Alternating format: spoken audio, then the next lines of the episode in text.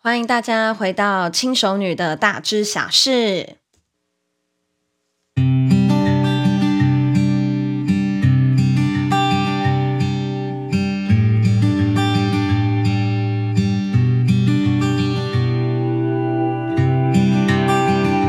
我们今天呢，想要跟大家一些什么比较不一样的东西呢？我们今天想要跟大家聊一下，就是什么样子的人呢，比较适合做直播哈？因为其实你们蛮多人都知道我有在做直播的嘛，然后呢，再加上我们之前呢，好有稍微讲解了一下，就是直播的这个工作啊，然后各方面的一些呃呃嗯，算是。诶，我们上次那一集就是华灯初上线上版嘛，那我们就稍微解释了一下，就是有关于说，呃，你在做直播的时候，你会遇到什么样子的状况，然后跟你在做直播的时候呢，就是呃，它是一份怎么样子的工作。那么我今天就想要来跟大家聊一下，就是你觉得呃什么样子的人他比较适合做直播，然后跟我自己本身啊，我自己本身也就是自己觉得说，诶，感觉好像有这些特质的人，他比较适合做直播。那也是因为最近有蛮多人，因为你们也知道我搬新家嘛，然后我就有邻居有问我说，就是诶，他也想要尝试直播，然后就问问看我的意见。那我觉得呢，有这一些特质的人，他比较适合啊、做直播。那你也可以稍微听一下这一些的特质呢，你有没有？那如果说你有这个特质啊，哈，然后你也想要试试看的话呢，其实我觉得我也都是蛮鼓励的哈。那么呢，第一个呢，什么样子一个最重要的特质哈？我觉得呢。有这个这个特质很重要的一点就是说，你不要那么害怕，你你不能够太害怕你的隐私被曝光这件事情，就是你不要那么重视隐私权。对，嗯，刚刚在讲什么？对，你不要那么重视你的隐私权，我觉得这是第一个条件。为什么呢？因为啊，你在开播的时候，就是人家一定会问你，你今天去哪里？你今天在干嘛？然后或者是你是在做什么工作？然后或者是你住在哪一个县市？如果说你是一个非常重视隐私权的人的话，哈，就是人家在跟你聊天的时候，人家在问你问题的时候，你心里面就只会一直想说，跟你屁事，这样问那么多干嘛？你要干嘛？为什么要问那么多？你就会生气，你就会暴怒，这样你就会觉得这些人为什么要一直问你东问你西？哈，可是其实。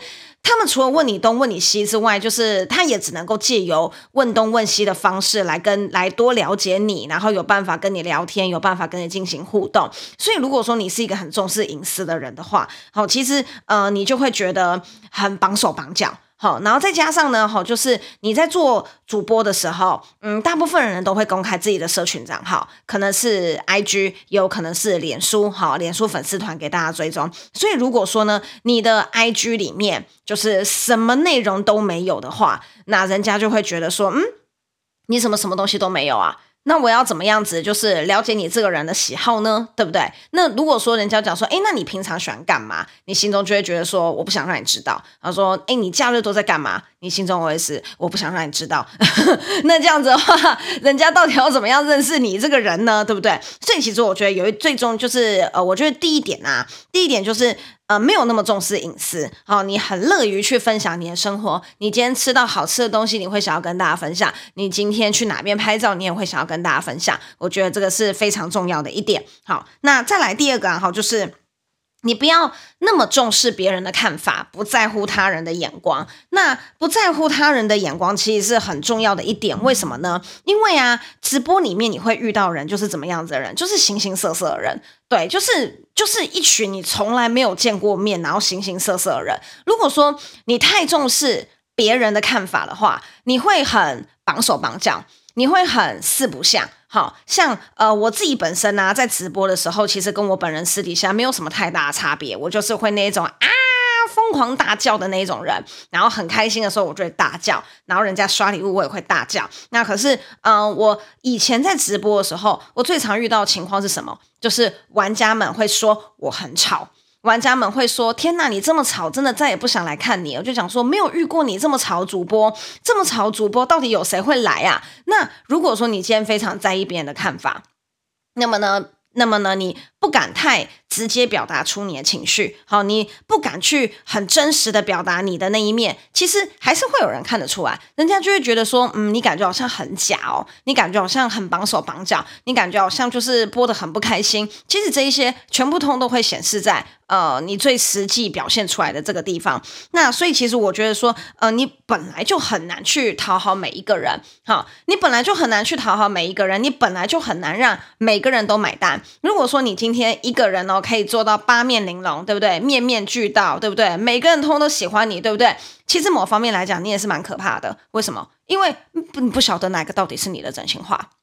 你没有办法理解，就是他现在讲的这些话到底都是真的还是假的？怎么有一个人可以让所有人都喜欢他？不管喜欢热闹的，喜欢安静的，对不对？哈，喜欢甜言蜜语的，喜欢实话的，都喜欢他这个人，就会变得说，你根本就不晓得他讲的哪一面话到底才是真的。好，那并且然后你在做直播主这一段期间啊，其实会有很多亲戚朋友，好，然后呢，或者是就是一些陌生人就会问你说你现在在做什么？那因为我自己本身有两份工作，所以我呢就是会。呃，视情况而言，我会视情况而言在讲说，我有没有在做直播这件事情。为什么我会这么做呢？因为我不想要解释那么多。好，其实某方面来讲，我也是蛮在意别人的看法的。因为有的人就会讲说，哈，你在做主播，那是不是都要骗人家钱呐？你知道吗？有的人直接讲话就这样讲出来，然后我就会觉得说，哦，天哪，我解释的好心累啊。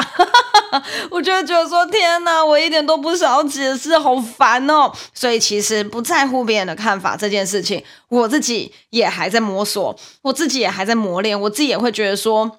某方面来说，我在遇到一些陌生人的时候，或者是遇到一些，比如说我的家里面的那些长辈，我真的很不想要去跟他解释说，就是直播主到底是一个什么样子的工作，因为我也很在乎他们，呃，是不是觉得说，哎呀，怎么怎么小梦好像学坏了，还是干嘛之类的，所以有的时候一些你不太愿意去。讲解的那一些人的时候，其实你可能是非常在乎他的看法，就比如说家人，比如说你很好的朋友，所以其实这一点也是我自己本身也还在磨练的，唉，还这也是我的课题啊，这也是我的课题之一。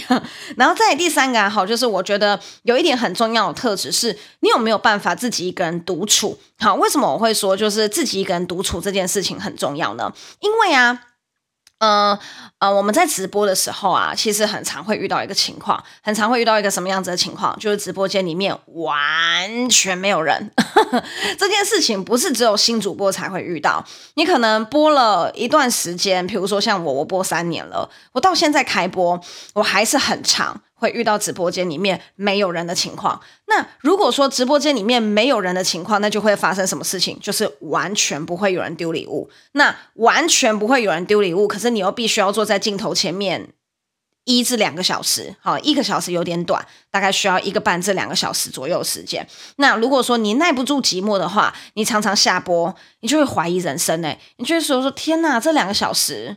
我好像是我好像去清新摇饮料还比较有效率，好，那么你就会有了这个负面情绪，有了这个负面情绪之后，哈，如果说你下一次再开播，好，你又遇到一个没有什么人的状况，你又会觉得说，天哪，都没有人。自然而然就不会有礼物。天哪，那我真的就是很浪费我的时间呢。好，那么呢，你这种不满的情绪呢，就会一直累积、累积、累积到什么时候呢？累积到下一个进来的第一个人，他很衰，因为他会变成你的炮灰，你会把你所有的情绪全部都都发泄在那个人身上。好，那么这个人呢、他可能也许是前几天都比较忙，没有时间来看你。好，然后呢，他一进来就被你炮轰，好，那那个人就会觉得怎么样？他就会觉得自己有够无辜，有够衰。所以，主播你一定要有，你一定要想办法，就是耐得住寂寞。好，这时候我就会推荐你去看一部戏剧，叫做什么呢？叫做《甄嬛传》。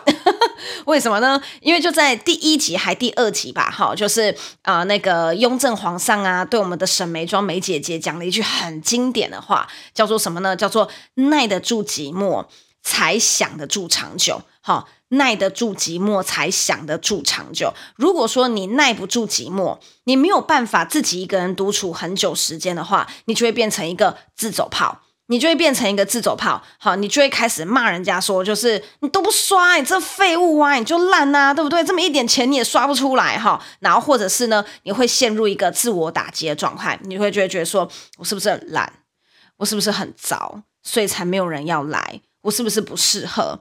我是不是就是我是不是应该要退休了？我是不是不适合播直播了？我是不是就是已经已经已经老了？就是没有人会想要再看我了？然后呢，你就会开始干嘛？你就会开始照镜子，想说我是不是长得丑？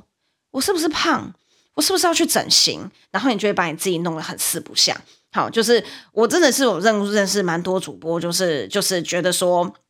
好像自己去整个形变更美，就会有观众缘。其实我觉得都未必是，我觉得有的时候只是你耐不住寂寞而已。耐得住寂寞才想得住长久。你要时时刻刻能够自我对话，然后告诉自己说，就是 OK，就是现在今天没有人，那今天没有人的话，我是不是要去想一下，我是要呃去呃稍微转换一下我的开播时间吗？还是我要稍微去转换一下我的开播内容？还是我呃少做了什么事情？你要去检讨。而不是去做自我打击，然后或者是去呃做一些自我伤害的事情。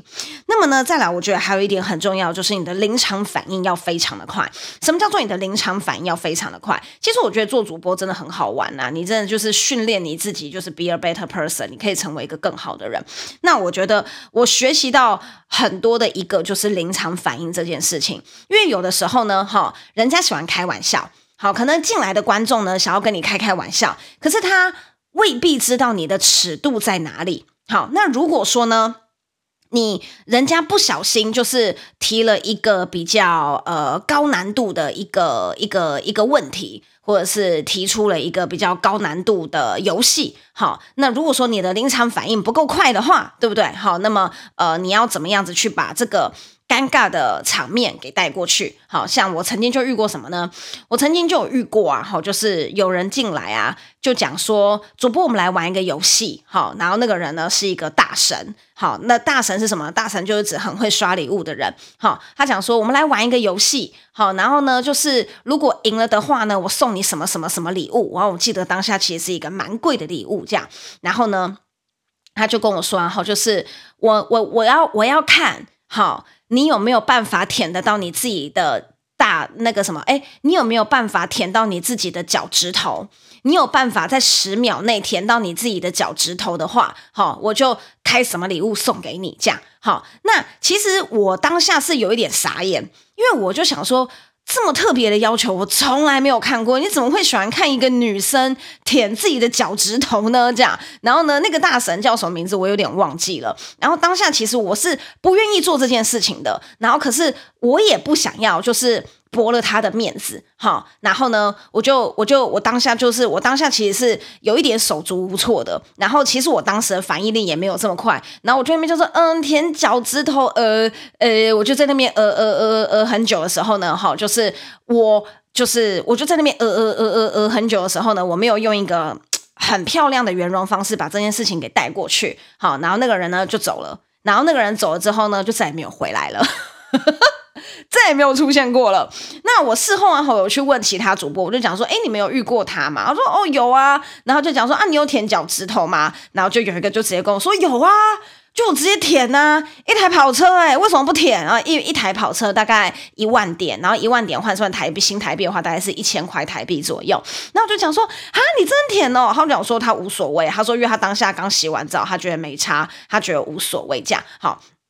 然后呢，再来，再来就是，然后再来呢，我就有问另外一个主播，我就跟他讲说，就是你有遇到他吗？那他就说呢，他其实是不想舔的，可是他用了一个很圆融的方式把他带过去。他就讲说，就是那我们一起来比赛好不好？他就直接跟那个大神讲说，我们一起来比赛。如果说你也舔得到的话，我也刷你一台跑车。然后呢，我也舔得到的话，你也刷我一台跑车。你觉得这样好不好？那很有趣的是哦，就是很多玩家呢喜欢看主播，可是你叫他露脸呢，你叫。他露脸呢，他未必敢露脸，所以呢，他就很圆润的把这件事情给带过去，好，就是没有让那个玩家下不了台。那我当下的反应呢，其实是让那个玩家有一点下不了台的。那其实你的临场反应会随着就是呃，你接触的玩家越来越多，然后呢，你面对的状况越来越多，你的临场反应也会越来越快。那像呢，我后期呢比较容易，呃，我后期呢啊、比较容易被呃被被攻击的一个地地方呢，哈，就是我的牙齿，因为我自己本身牙齿并不是那么的整齐，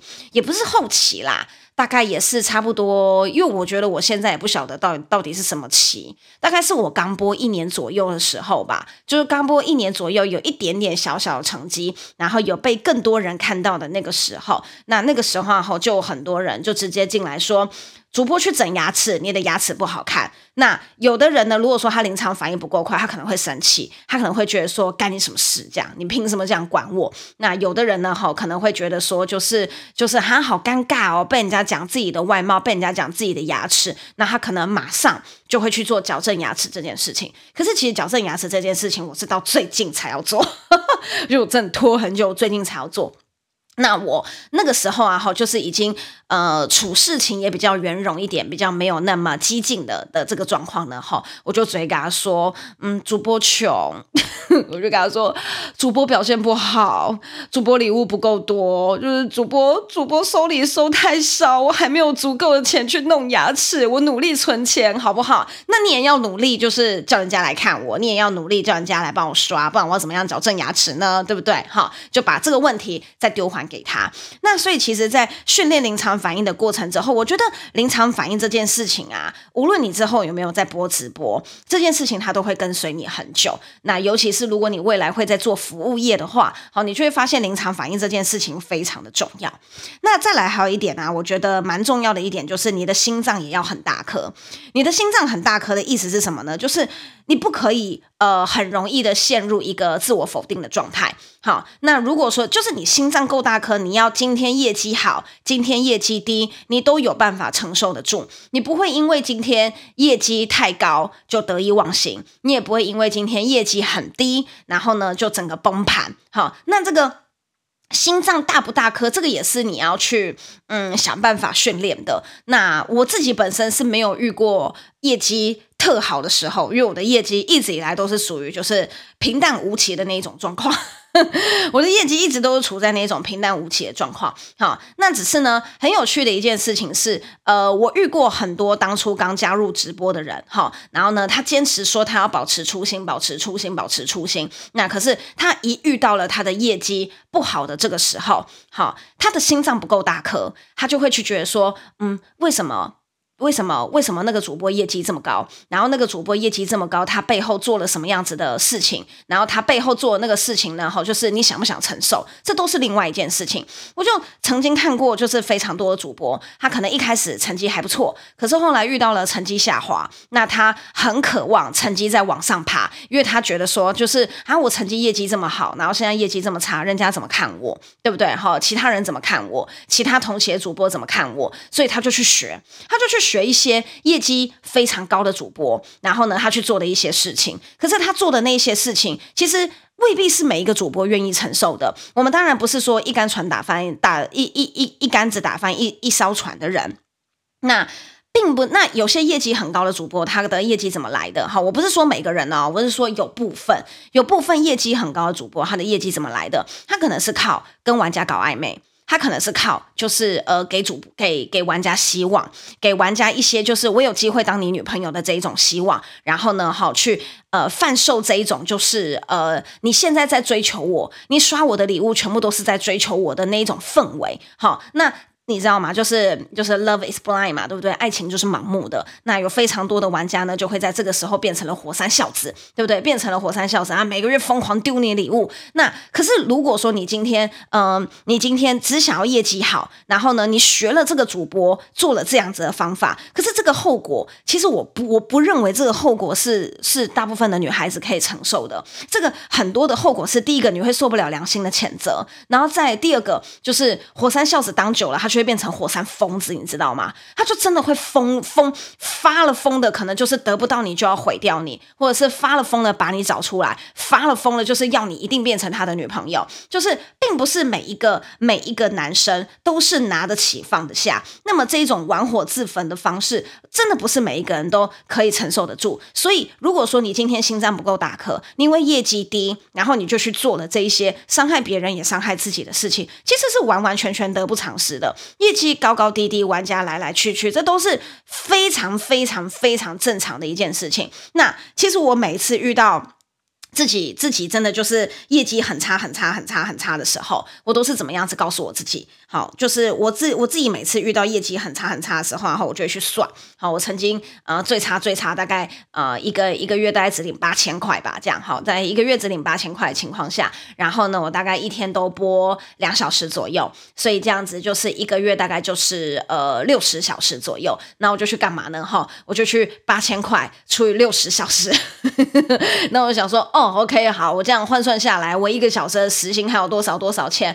嗯。这样子呢，哈，就是大概跟去饮料店打工差不多，但是呢，哈，我更幸福，我是在家里面吹着冷气，对不对？坐着就完成这份收入的，所以我觉得我很棒。这样，我就会开始开始疯狂的自我鼓励，我都会这样子开始疯狂的自我鼓励。我不想要去陷入陷入一个跟别人比较的情绪。那我不断的给我自己的心脏打了一些强心针，不断的打下去，不断打下去，也让我自己有办法，就是呃。呃，走到三年这么久，那其实有非常多的主播是受不了自己一个月只有领八九千块的这种时期。那你如果受不了这个八九千块的事情的的的情况下的话，你要怎么样子？嗯。你要怎么样子去遇到下一个愿意支持你跟愿意看好你的那个人呢？对不对？好，那再来，我觉得还有一点呢，哈，就是很重要的是情绪控管要非常非常的良好。为什么情绪控管非常良好呢？那因为啊，好，今天嗯、我们都知道啊，好，就是男生跟女生点其实本来就有很大的落差。很多的男生很爱开玩笑，可是他在开玩笑的时候，他呃未必是呃开在点上。他可能就是开了一个很不好笑，可是他又很期待你有反应的玩笑。那如果说你没有给他他想要反应的话，他可能会迁怒于迁迁怒于你。那你被迁怒了，你自己的情绪控管掌控不好的话呢？哈，你会发生什么事情？你知道吗？你会崩溃，你会大哭，你会觉得说：“天哪，这群王八蛋！我为什么每天要陪这一群王八蛋聊天？我的人生只剩下这样子了吗？”就是我会，我就就你会疯狂的崩溃这样子。好，那其实我现在有办法跟大家分享这些，并不是我没有崩溃过，而是我崩溃过，而是我崩溃过。然后我在崩溃的当下，其实我也无形之中伤害了别人。那所以其实我也是不断的。努力的去呃精进我自己掌控情绪的能力，然后呢去呃尽量不要把呃不要别人把情绪丢给你的时候，你也要把情绪再丢回给对方，因为这样子做下去，其实就是你伤害了对方，然后呢对方可能疗伤的程度没有你这么快。好，因为我自己个人认为我疗伤程度很快，有可能人家被你伤害了之后，他。会觉得说他被你否定了，他会觉得他被你伤害了，然后呢，他可能就不想要再跟你这个人有所交集。那一段可能有机会变成朋友的缘分就这样子没了，其实他也是很可惜的。我跟大家讲，就是我有我有一次崩溃，蛮蛮蛮好笑的哈。那个崩溃大概是我刚播直播一年左右吧，诶嗯，不到一年，大概三个月左右发生的事情，就是那个时候呢，我去日本，然后呢，我那时候也是我自己白痴有病，就是我帮别人代购电子烟，代代代购那个电子烟的那个心，可是其实我当下是我并不知道电子烟在台湾违法，因为那个时候约莫是大概三年前左右的事情，是电子烟刚开始流行的时候，我并不知道电子烟在台湾是违法这件事情，然后呢，我就去日本代购，然后呢，就是想当然了嘛，我大概我大概刷卡大概。刷了六万左右，我大概刷六万左右哦，很很惊人哦。然后结果回来的时候，哇，要求被海关全部没收，因为就是违禁品不能进到台湾来嘛，对不对？所以呢，好就是呃，然后我那个朋友，我我我那个代购其实也蛮要求的，就是没有人要给我钱，你知道吗？真的很过分，没有人要给我钱，然后然后等于说我就自己一个人要吞下这六万块。那我吞下这六万块的时候，其实。当下这对我来讲真的很崩溃，因为六万真的很多。然后呢，我在直播间讲到这件事情的时候，其实，其实，其实我在直播间讲这件事情的时候，其实我是希望就是大家给予一些安慰或者是鼓励。那但是其实你知道，男生就是很爱开玩笑，他可能开玩笑的目的是他察觉到你心情不好。他想要你心情好，可是他用的方式非常的笨拙，他用的方式非常的白目，他就是在那边笑说，就是哇，你怎么这么有钱？看样子这个月不用抖你喽，对不对？你好有钱哦，那我们这个月就不用抖你哦，你居然信用卡还可以刷六万，我的信用卡连一千块都刷不了喂，这样子，好，然后呢，我就讲说，哎，你们可以不要再提六万了吗？真的这样这真的被你们这样提，心情很差哎。他讲说，啊，不能提六万了，好吧，那五九九九九这样。他讲说，然后呢，然后呢，就是一直在那边重复说五九九九九主播好有钱，五九九九九主播好有钱，然后就一直刷，一直刷，一直刷。然后你知道，就是就是你你你刚知道你被损失了六万，然后呢，大家又一直在笑你这样，然后你就怎么样？然后呢，我就我就我就开着直播，然后疯狂把他们每一个人屌爆一遍之后呢，吼，我就下播了这样。我就直播还开着，然后我就把他们每个人通通都搞爆一遍，然后搞爆一遍之后，我就关播，关播之后，我就在家里面大哭，我就说这一群没良心的王八蛋，我为什么要陪这一群没良心的王八蛋聊天？你知道吗？我就在那边一直哭，一直哭，一直哭，然后我就搞爆他们，然后我搞爆他们之后还不够哦，我还一一私讯搞爆他们每一个人，这样，因为我都有他们的他，我都有他们的 IG，然后呢，我就一个一个私讯搞爆他们，说那没良心的王八蛋，然后我就骂超难听，啪，这样一直骂，一直骂，还是什么。这样，然后呢？事实事实是什么呢？哈，事实是，呃，后来有一个就跟我道歉，有一个就跟我说，他只是感觉到我心情很糟，然后他只是想要让我开心一点，不要去想这些事情。然后他说，但是他不晓得他这样做我会生气。你看。就是男生是不是很笨拙、很白目的一种动物？那请你相信我，就是直播平台上面大概九成的男生都是这样子的生物，都是他属于比较笨拙，然后他属于就是他常常可能莫名其妙惹怒惹怒了你，可是呢，他就是他其实没有恶意，他只是希望你开心，就这样而已。然后呢？然后，然后呢？后来，然后，然后后来之后，就是因为我当时是屌爆很多人嘛，所以就是有两个，有两个就再也没有进过我的直播间，就是有两个就直接说，就是你要做主播，麻烦你掌控掌控好你自己的情绪再来做主播。就有两个直接就是直接回骂给我，然后因为我当下太不爽了，我又再回骂回去，这样就是你来一来一往，一来一往的互相屌来屌去，这样就蛮好笑的。好，那所以其实我自己后来为自己也事后检讨，就是我觉得，呃，这件事情的确。确是我自己本身也有问题，就我不应该就是人家把情绪丢给我说，我又原封原封不动的把情绪再丢出去，这种原封不动原封不动把情绪再丢出去的的做法，就是最糟糕的做法。那我之后之后我自己也是呃检讨了不少，然后也不断的在精进改进自己一下，这样。那再来哈，就是还有一点，我觉得最重要的一点就是你能够尊重他人的人，因为其实呃，直播是一个很讲求互动的一个工作。那如果说你以自我为中心的话，如果今天一个主播他以自我为中心的话，他就会把所有人的付出都视为理所当然。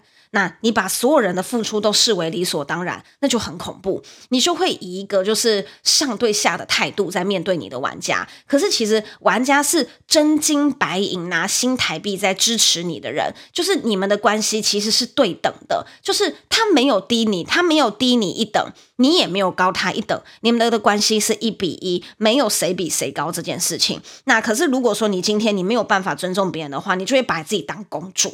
我也遇过这种主播，就是。把自己当女王，把自己当皇后，然后高高在上，然后对玩家都颐指气使，然后人家人家人家不刷礼物给他，就把人家骂得跟狗一样。好，就是不是每一个人都有义务一定要丢礼物给你，这件事情是每个主播决定要做主播的时候，你一定要有的基本认知。真的，无论你今天等级多少，或者是你有多缺业绩。都不是每个人都一定要丢礼物给你，你可以试探性的问，你可以试探性的问说，诶，你可以帮帮忙吗？我还缺多少多少多少。那如果呢，人家今天好声好气的跟你说，嗯，我真的没有办法了，我几乎都，我就是我几乎就是都已经空了，我没有办法再给你了。你也要懂得适可而止，而不是马上摆臭脸。好，因为今天有人陪你聊天。总比自己一个人在那边发呆两个小时来的好太多了。所以其实，如果今天有人跟你说啊，就是我真的没有办法再刷礼物给你了，其实你也是要感谢人家还愿意继续来陪你聊天。我有没有那一种就是天天几乎来跟我聊天，可是完全没有刷我礼物的人吗？有。我也有这样子的人。那可是这样子的人，我会嫌弃他吗？我会厌恶他吗？完全不会，我就还是把他当做我自己的朋友。那但是如果说我今天有缺业绩的话，我也是会好声好气的询问大家有没有办法可以帮帮我。那如果没有办法的话，就是我也是呃，保持着很随缘，就讲说好吧，如果真的没有办法的话，那可能就是天要亡我吧，那我可能也没有办法了。那这个也是呃，尊重，也是尊重自己，也尊重别人，不要让自己像个摇尾乞怜的乞丐，对不对？好，那也不要让自己像是一个高高在上的女王，你就是一个正常人、平凡人，对方也是一个正常人、平凡人，没有谁一定要对谁好，那么就是一定要尊重每一个进来看你的人。那其实我自己本身真的是觉得说，好直播啊，真的是一个非常千变万化的工作。那如果说你认真做这份工作的时候，你会发现，你无论是对人对事的成长的速度都非常非常的快。你接触的人呢、啊，你大概直播两三个月接触的人事物啊，可能比你在传统行业里面工作个四五年，甚至工作个十年接触到的人事物都还要多。你是一个可以非常快速成长的工作，那其实我觉得做主做主播啊，最重要的一件事情就是你每天都必须要当一个海绵。什么叫做每天都必须要当一个海绵？就是呢，你每天在上播的时候，你就是一个空的海绵。好，人家跟你讲什么呢？你就吸收，你就吸收，你就吸收。当你觉得呢，就是好了，我好像精神状态也差不多累了，我好像也差不多需要休息了。月末通常都是二至三个小时左右的时间。那你遇到这个时间轴的时候，然后你就要下播。下播之后你要干嘛？下播之后你就是要把你自己洗干净，就是要拿到水龙头下面，像个海绵一样，你就是要把你自己洗干净，把那些负面情绪、污糟事全部通通都洗得一干二净，再把这个水拧干。一定要把这个水拧干，你一定不要把直播里面的事情带进心里，不要把直播里面的事情带进脑里，你就是彻彻底底的留在那两个小时的直播就好，生不带来，死不带去，好，这就是呃我自己个人的海绵原则。那你把水全部都拧干了，你又是一个空的海绵，明天上播的时候呢，好，你又可以重新吸收所有的东西。好啦，这就是我觉得，呃，我觉得，呃，大概几个做主播，我觉得蛮重要的特质。嗯，那其实我觉得直播真的是也是改变了我不少生活。那至少到目前为止呢，除了大概一些些不开心的事情之外啊，大部分的时间呢，我是真的都过得嗯蛮开心的。那我也都希望说，如果有兴趣想要踏入直播这个领域的新朋友呢，哈，也可以参考一下。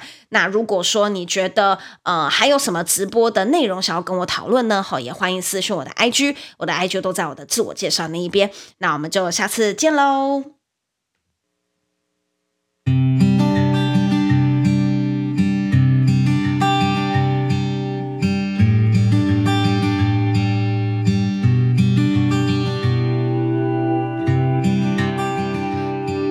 前呢，哈，就是小富克星啊，都还有母亲节的活动，所以如果说你对于就是小富克星有兴趣的话，也可以私讯我的 IG 哦。